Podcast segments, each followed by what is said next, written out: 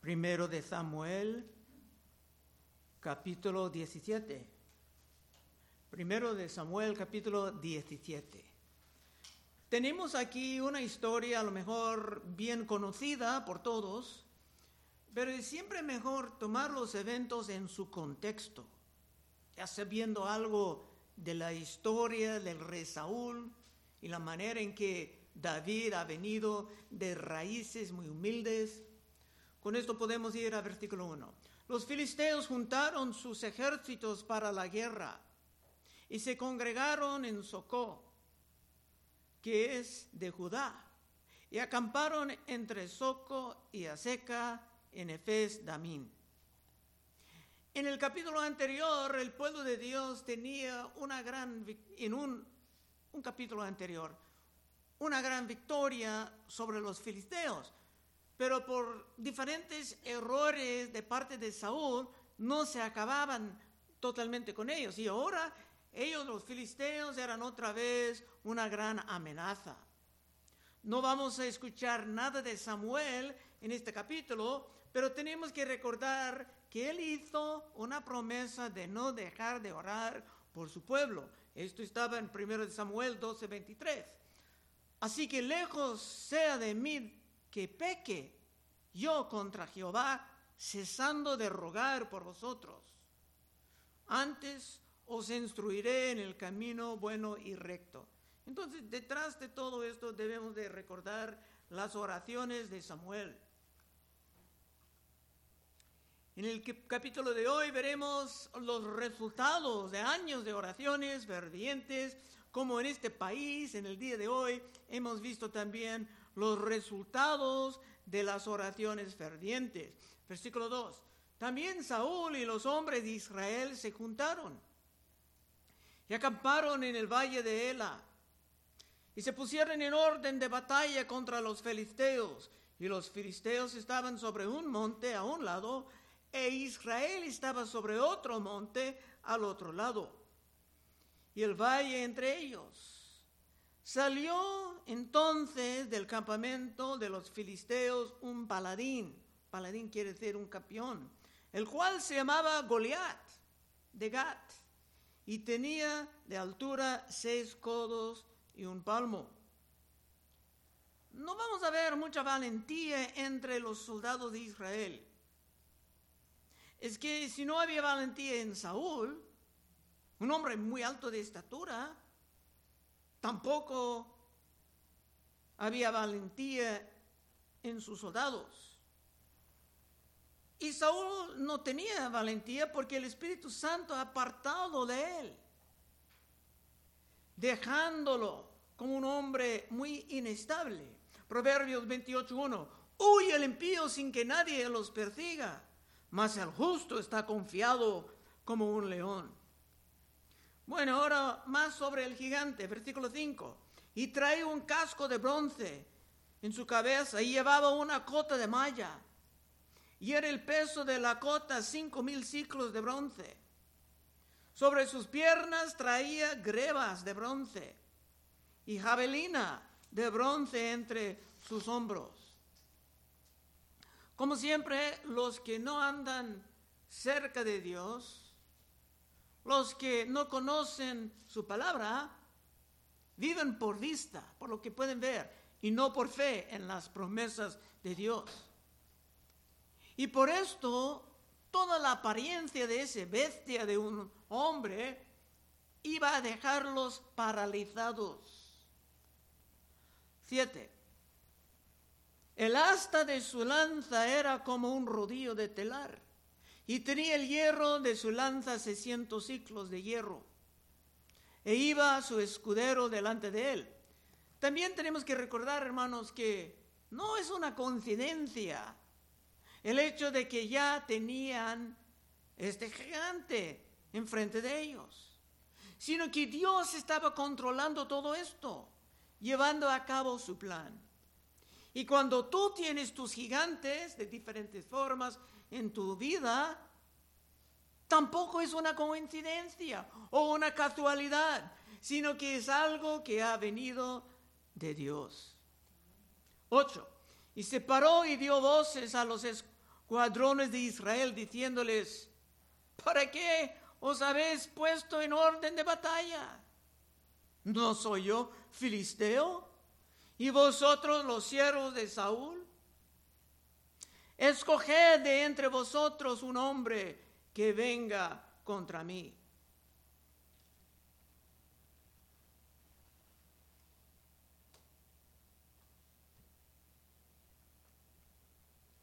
Seguramente el diablo estaba ayudándole con sus palabras. Porque mire cómo no dice que son soldados de Jehová, que levantaría sus espíritus, sino que eran soldados de Saúl, un hombre que a veces estaba controlado por un espíritu malo. Nueve, si él pudiera pelear conmigo, y me venciere, nosotros seremos vuestros siervos. Y si yo pudiera más que él, y lo venciere, vosotros seréis nuestros siervos, y nos serviréis. Y añadió el filisteo, hoy yo he desafiado el campamento de Israel, dadme un hombre que pelea conmigo. Parece una situación terrible, pero tenemos que entender que todo esto estaba organizado por Dios. 11. Oyendo Saúl y todo Israel estas palabras del filisteo, se turbaron y tuvieron gran miedo. Saúl tenía miedo y todos sus hombres tenían miedo. Jonatán, el hijo de Saúl, a lo mejor no caía en la cobardía, pero ni estaba mencionado porque Dios no puso ninguna respuesta en su corazón o tal vez estaba peleando en otras partes. 12. Y David era hijo de aquel hombre Éfrato de Belén, de Judá, cuyo nombre era Isaí, el cual tenía ocho hijos. Y el tiempo de Saúl, este hombre era viejo y de gran edad entre los hombres. Y los tres hijos mayores de Isaí habían ido para seguir a Saúl a la guerra. Y los nombres de los tres hijos que habían ido a la guerra eran Eliab, vimos a él cuando Saúl estaba buscando quién ungir como rey. El primogénito, el segundo Abinadab, el tercero Sama y David era el menor. Siguieron pues los tres mayores a Saúl.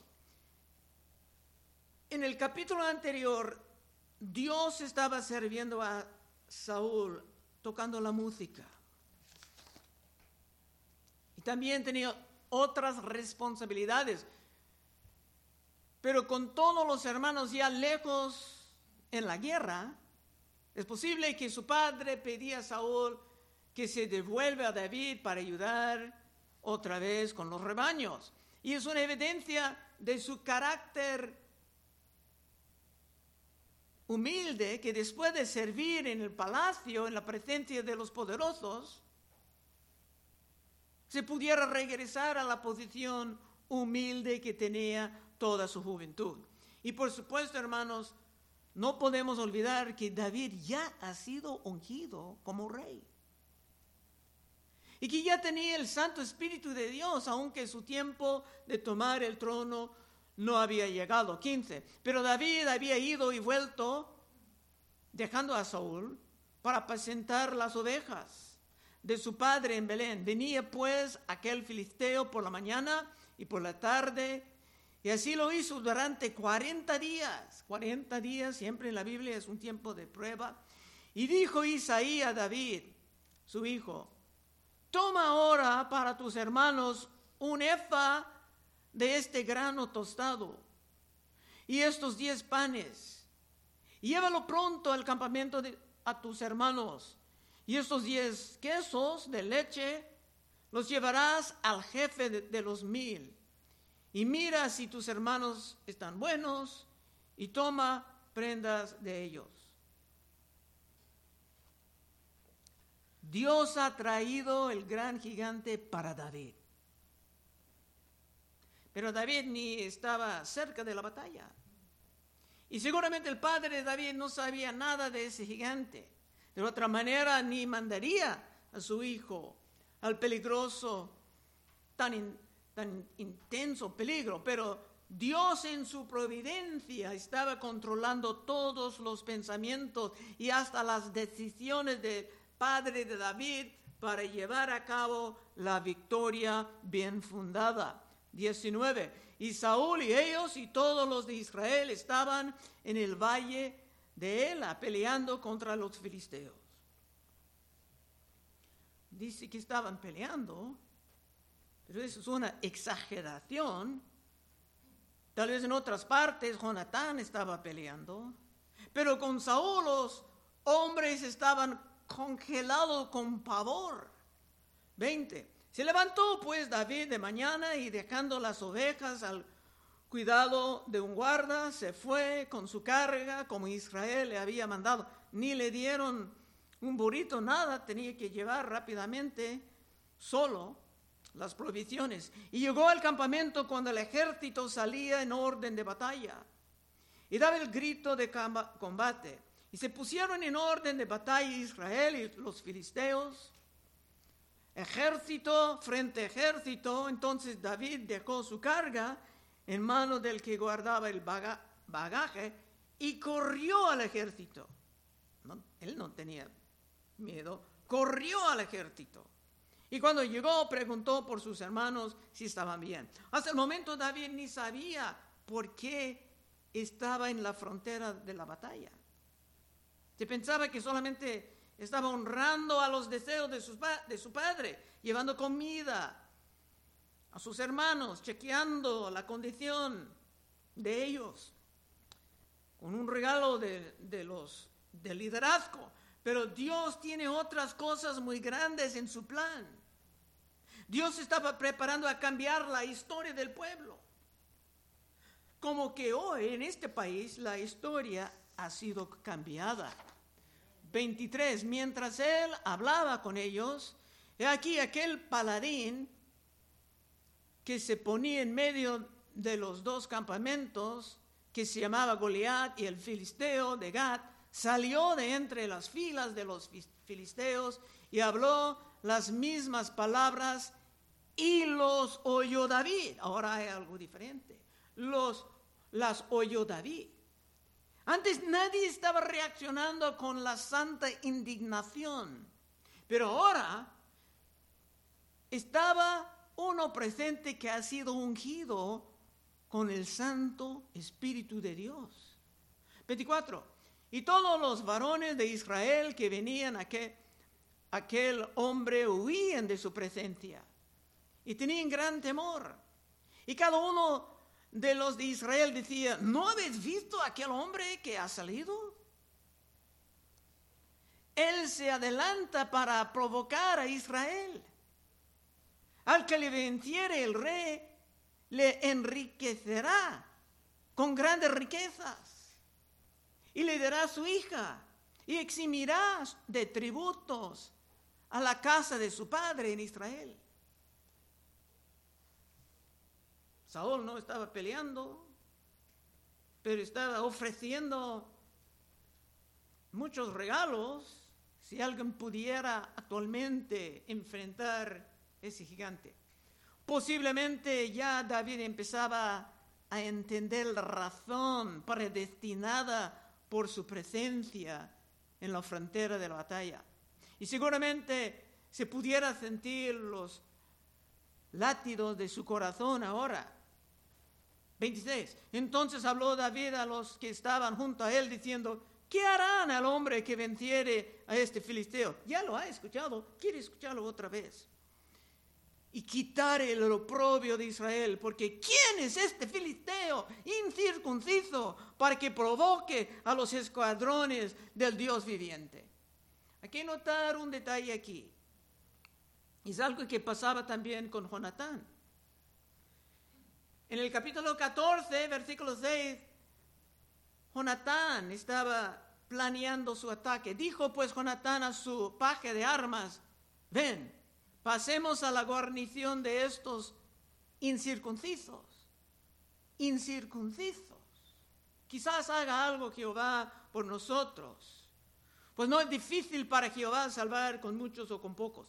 Se hablan de los filisteos como incircuncisos, porque la circuncisión era la marca del pacto. En fin, David, como Jonatán, presumía que los que están en pacto con Dios deben de tener la victoria sobre los que no están en pacto con Dios. Por muchos años en este país los cristianos no han tenido grandes victorias porque no se presuman que los que están en pacto con Dios, viviendo fielmente con Él, deben de tener la victoria bien fundada sobre los que no están en pacto con Él. Con lo que pasaba hoy en este país, en la Corte Suprema, parece que estamos tal vez regresando a la esperanza correcta de grandes victorias. 26. Entonces habló David a los que estaban junto a él diciendo, ¿qué harán el hombre que venciere a este filisteo y quitare el oprobio de Israel? Porque ¿quién es este filisteo incircunciso para que provoque a los escuadrones del Dios viviente? Y el pueblo respondió de las mismas palabras diciendo, así hará el hombre que le venciere. David seguía hablando así porque ya tenía idea de su razón verdadera de estar con el ejército en este día histórico. Pero por supuesto el diablo iba a ofrecer su resistencia. En versículo 28. Y oyendo hablar Eliab, su hermano mayor, con aquellos hombres, se encendió en ira contra David y dijo, ¿para qué has descendido acá? ¿Y a quién has dejado aquellas pocas ovejas en el desierto? Tienen que ser pocas porque quiere dar la, la impresión que David es una persona de poca importancia. Yo conozco tu soberbia y la malicia de tu corazón, que para ver la batalla has venido. David respondió, ¿qué he hecho yo ahora? ¿No es esto mero hablar? Responde con preguntas, aunque ha sido ungido como rey y aunque tiene el Espíritu Santo. El diablo seguramente deseaba provocar una pelea entre David y su hermano mayor. Como en las iglesias, el diablo quiere ver los hermanos peleando para que no se peleen con los enemigos de, veras de afuera. Y no olvide que Samuel pensaba que ese hermano mayor tal vez iba a ser el rey porque era muy alta de estatura. Por eso el hermano se sentía incómodo. Si él no pudo acercarse al gigante, pero si su, su hermanito menor, menor estaba dispuesto a avanzar. El gran autor del comentario Matthew Henry dice que esa victoria sobre su carne con su hermano que David mostraba era igual que su victoria en contra de Goliat. Proverbios 16, 32. Mejor es el que tarda en airarse que el fuerte, y el que se enseñorea de su espíritu que el que toma una ciudad. Y como ungido de Dios, David pudiera hacer las dos cosas. 30. Y apartándose de él hacia otros, preguntó de igual manera. Y le dio al pueblo la misma respuesta que de antes. Fueron oídas las palabras que David había dicho y las refirieron delante de Saúl. Y él lo hizo venir. David seguía en esto sabiendo que él era el único que expresaba una indignación santa. Y tarde o temprano se, iba, se iban a llevarlo al liderazgo. 32. Y dijo David a Saúl, no desmaye el corazón de ninguno a causa de él. Tu siervo irá y peleará contra este filisteo. David sabía cómo expresarte bien. No dijo, no desmaye tu corazón como que el rey era cobarde, que era la verdad, sino no desmaye el corazón de ninguno. es que David estaba llegando con la solución de todo esto, pero parecía algo imposible. 33. Dijo Saúl a David, no podrás tú ir contra aquello, aquel filisteo para pelear con él, porque tú eres muchacho y él un hombre de guerra desde su juventud. Saúl ni pudo concebir que David pudiera hacer algo en contra del Goliat. Porque Saúl, caminando lejos de Dios, se caminaba por vista, por lo que pudo ver, y no por fe. Pero con sabiduría, David va a presentar ejemplos de su historia, algo que el rey Saúl sí pudiera entender. 34. David respondió a Saúl, tu siervo era pastor de las ovejas de su padre y cuando venía un león o un oso y tomaba algún cordero de la manada, salía yo tras él y lo hería y lo libraba de su boca. Y si se levantaba contra mí, yo le echaba mano a la quijada y lo hería y lo mataba. Fuese león, fuese oso, tu siervo lo mataba. Y este filisteo incircunciso incircunciso será como uno de ellos, porque ha provocado el ejército del Dios viviente. David hizo todo más claro, presentando al gigante como simplemente otra bestia, como algo menos de un ser humano. David presentaba sus experiencias no confiando en ellas, sino sabiendo que como antes Dios iba a guiar la victoria bien fundada. De hecho, esto no era una batalla entre un joven y un gigante, sino que esto era una batalla entre una bestia pagana y el Dios viviente. Con esta manera de ver las cosas, la victoria sería bien fundada. 37. Añadió David, Jehová que me ha librado de las garras del león y de las garras del oso, él también me librará de la mano de este filisteo. Y dijo Saúl a David, David, ve y Jehová esté contigo. En la mente de David la victoria ya estaba conseguida, porque desde el principio David confiaba en Dios y David daba toda la gloria a Dios. 38. Y Saúl vistió a David con sus ropas y puso sobre su cabeza un casco de bronce y le armó de coraza. Y ciñó David su espada sobre sus vestidos y probó a andar porque nunca había hecho la prueba. Y dijo David a Saúl, yo no puedo andar con esto, porque nunca lo practiqué. Y David echó de sí aquellas cosas. Hay algo de simbolismo aquí. Saúl ni se sospechaba que este era el hombre que era mejor que él, según Samuel, el hombre que más tarde iba a tomar su corona y hasta su trono. Pero en poco tiempo Saúl va a empezar a sospechar. 40. Y tomó su callado en su mano y escogió cinco piedras lisas del arroyo y las puso en el saco pastoril, en el zurrón que traía, y tomó su onda en su mano, mano y se fue hacia los filisteos.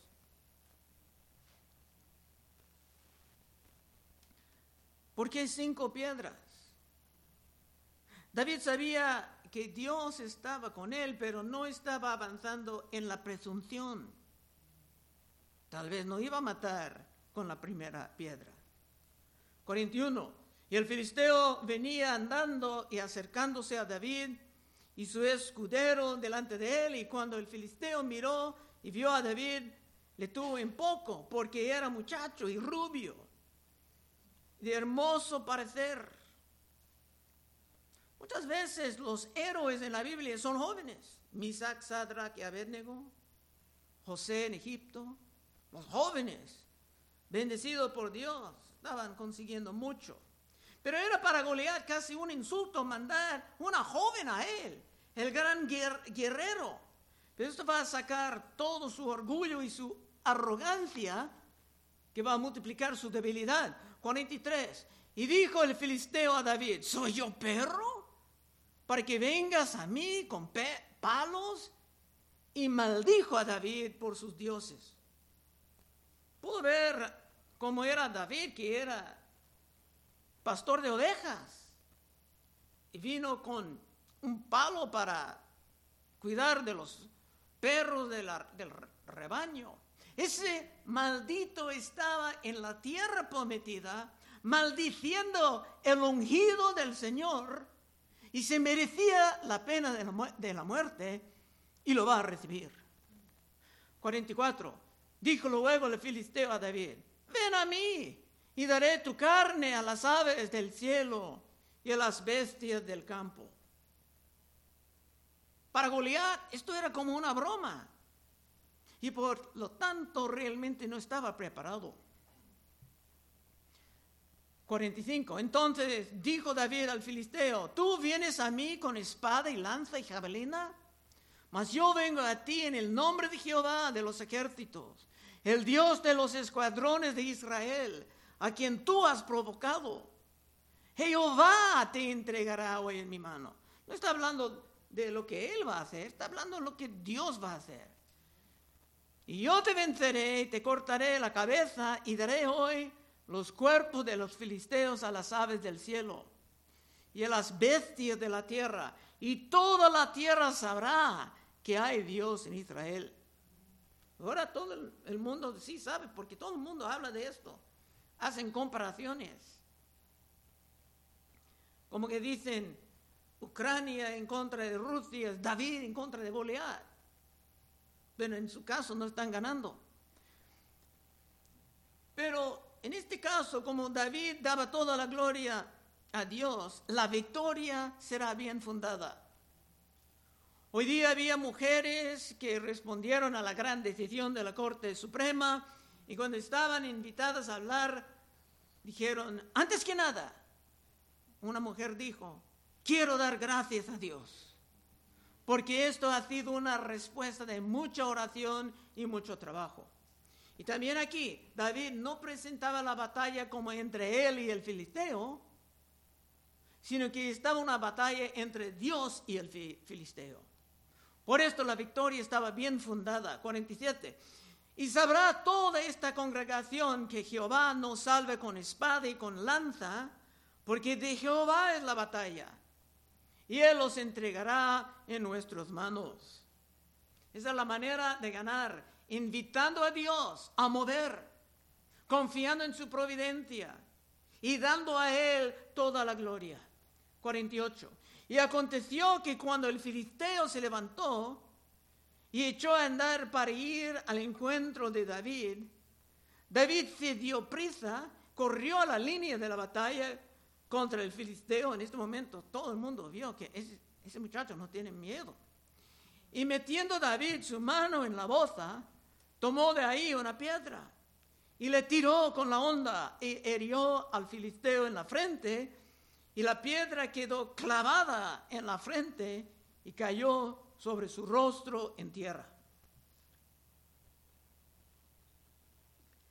El Espíritu Santo de Dios guiaba la piedra para plantarla en la cabeza del gigante. Como el Espíritu Santo guiaba a la Corte Suprema en este día. Muchos antes estaban acusados de ser cobardes, tenían muchas amenazas en contra de sus vidas, pero de todos modos, Dios estaba moviendo en contra de la barbaridad de décadas de abortos, derramando la sangre de los inocentes. 50. Así venció David al filisteo con honda y piedra, e hirió al filisteo y lo mató sin tener David espada en su mano. Entonces corrió David y se puso sobre el filisteo, y tomando la espada de él y sacándola de su vaina, lo acabó de matar y le cortó con ella la cabeza. Y cuando los filisteos vieron a su paladín muerto, huyeron. Ahora todo el temor se fue de los de Israel y se caía sobre los filisteos. Esto era una victoria bien fundada. 52. Estamos casi llegando al fin. Levantándose luego los de Israel y los de Judá, gritaron y siguieron a los filisteos hasta llegar al valle y hasta las puertas de Ecrón. Y cayeron los heridos de los filisteos por el camino de Saraim hasta Gad y Ecrón. Los soldados del pueblo de Dios ya estaban bien animados. Y ojalá algo semejante va a pasar en este país, sacándonos de nuestra pasividad en las batallas. 53. Y volvieron los hijos de Israel de seguir tras los filisteos y saquearon su campamento. Y David tomó la cabeza del filisteo y lo trajo a Jerusalén, pero las armas de él las puso en su tienda. Va a guardar la espada para recordar, cuando se siente desanimado, para recordar lo que Dios hizo aquel día. Hasta la fecha aquí, en, aquel momento, Jerusalén no estaba bajo el control de Israel. Pero David llevaba la cabeza de Goliat a ellos como advertencia de que aquella ciudad también iba a caer. 55. Y cuando Saúl vio a David que salía al encuentro con el filisteo, dijo a Abner, general del ejército, Abner, ¿de quién es hijo ese joven? Y Abner respondió, vive tu alma, oh rey, que no lo sé. Y el rey dijo, pregunta de quién es hijo ese joven. Bueno, Saúl tenía un contacto con David antes, pero es solamente un músico en el palacio y alguien que ayudaba con la armadura. La mente de Saúl no estaba funcionando muy bien de todos modos. 57, llegando al fin.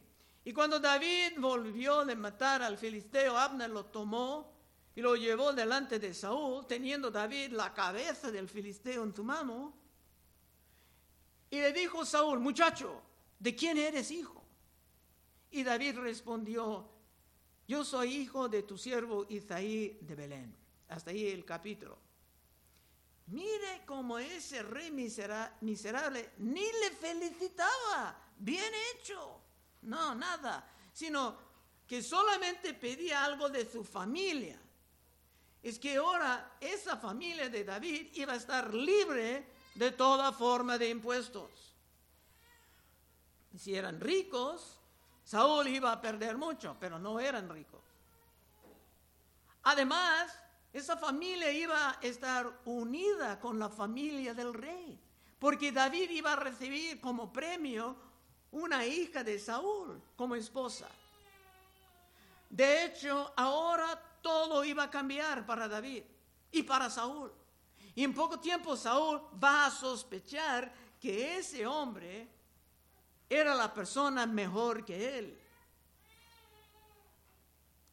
De que Samuel dijo iba a recibir el reino. Que Saúl ha perdido por su rebelión. Conclusión. Bueno, hay un sinfín de enseñanzas que se han sacado de este capítulo. Y uno muy popular es que David era una forma de Cristo. Como Cristo vino de manera humilde para pelear con el diablo, consiguiendo una victoria bien fundada, poniendo su confianza en el Padre para morir y estar resucitado en tres días, y también los judíos rechazaban a Cristo como el hermano mayor rechazaba a David, porque era celoso de él. Como Pilato observaba en Mateo 27, 16. Y tenían entonces un preso famoso llamado Barabás. Reunidos pues ellos, les dijo Pilato, ¿A quién queréis que os suelte? ¿A Barrabás o a Jesús llamado el Cristo? Porque sabía, hablando de Pilato, porque sabía que por envidia le había entregado. Cristo estaba entregado porque los judíos tenían envidia, el mismo con David y sus hermanos. En fin, hay muchos paralelos que se puede hacer con la vida de David, anticipando las victorias de Cristo Jesús.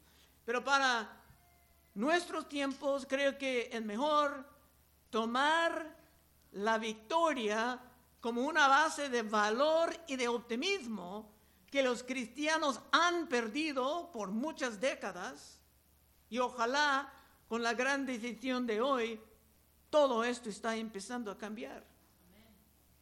Y si tú quieres abandonar algo de tu pasividad y empezar a realmente avanzar el reino de Dios con el poco tiempo que tenemos en este mundo, pero si tú también quieres avanzar con victorias bien fundadas, puedes pasar adelante y oraremos contigo. Vamos a orar. Oh Padre, te damos gracias por la capacidad de cumplir con ese capítulo muy grande en solamente una, un mensaje para captar todo. Ayúdanos, Señor, a, a vivir en esa confianza, no siempre caminando por vista, por lo que podemos ver, pero también caminando por la promesa.